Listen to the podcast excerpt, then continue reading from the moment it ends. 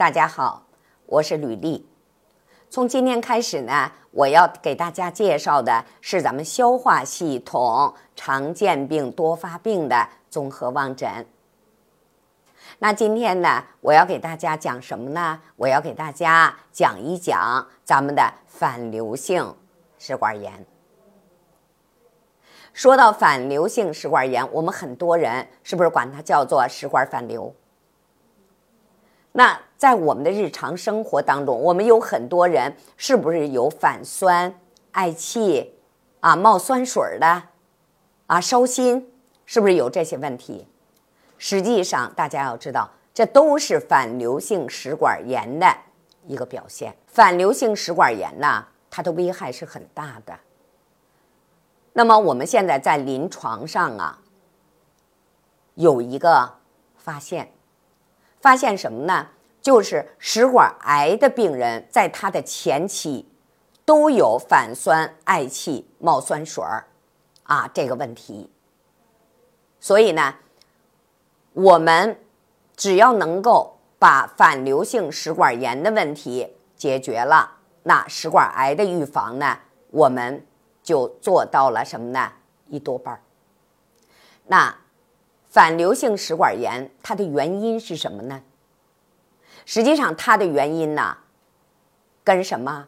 跟我们吃饭快、吃饭烫啊，吃刺激性的食物，还有一个吃饭太饱有直接关系。那我们的食管呢，分为上、中、下三段儿啊，分为上、中、下三段儿。那一般呢，吃饭快、吃饭烫。爱吃刺激性的东西的人，他容易在食管的上段和中段出现炎症点儿。那如果吃饭特别爱吃饱的、吃撑的人，他容易在哪儿呢？在食管的下段和中段出现反流点。这是因为啊，吃的太饱了，胃的那个贲门呐，它关不上。所以呢，当我们啊，体位一改变，往那一躺的时候，里边的东西怎么的？它是不是就返回来了？那问题出在哪儿了？我们的胃液是酸性的，但是呢，我们的胃黏膜对胃液酸性的胃液它是有抵抗力的，可是我们的食管黏膜它是没有抵抗力的。那最可怕的是什么呢？我们的食管下段几乎没有感觉神经，所以呢，你给它烫坏了、烫烂了啊，它没感觉。但是，一旦有感觉，出现了咽东西阴噎的那种感觉，就完了。所以，为什么在临床上食管癌啊，一旦发现自己出现问题了，基本上都到中期了。所以呢，防患于未然。那有的人他是有感觉啊，食管反流什么有感觉，有的人一点感觉都没有。那我们怎么才能知道我们存在这些问题呢？好，看手。那么我们的食管位置在哪儿呢？好，在方庭。啊，我们又用到了方庭。好，方庭在哪儿呢？在我们的中指下一项和二线之间，我给大家讲到心律时长的时候，是不是讲到方庭十字纹？那我讲到肺活量小的时候，是不是讲到方庭狭窄？好，那我们现在反流性食管炎这个食管在哪儿呢？也在这个位置。啊，那么上边靠上边的是上段，靠中间中段，靠下边是下段，就是在一项和二线之间，中指下。它会出现什么反应呢？会出现白色的点儿。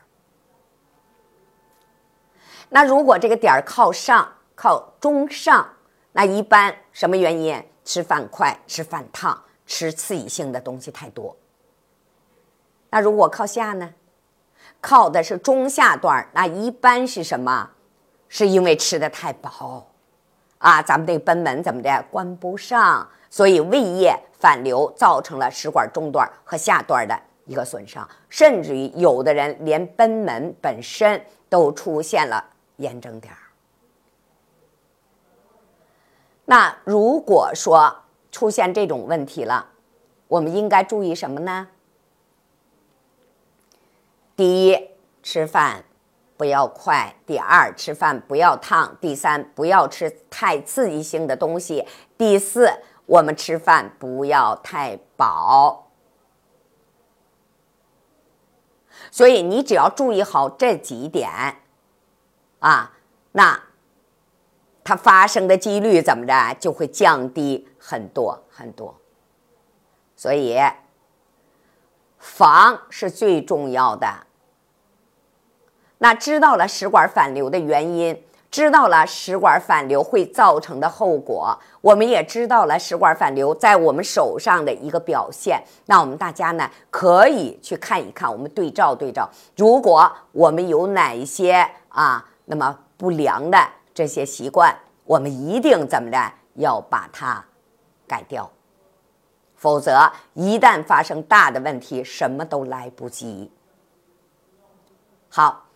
今天呢，就给大家呢介绍到这里了。喜欢我的，请关注我啊！我们有问题的，可以在评论区留言啊，我会及时的回复大家。